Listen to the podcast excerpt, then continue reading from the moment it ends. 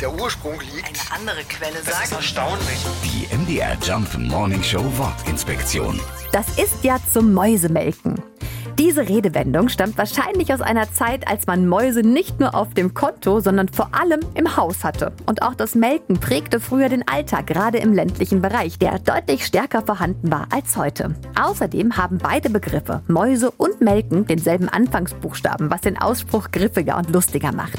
Rein rechnerisch müsste man für ein Liter Mäusemilch gut 4000 der kleinen Nagetiere melken.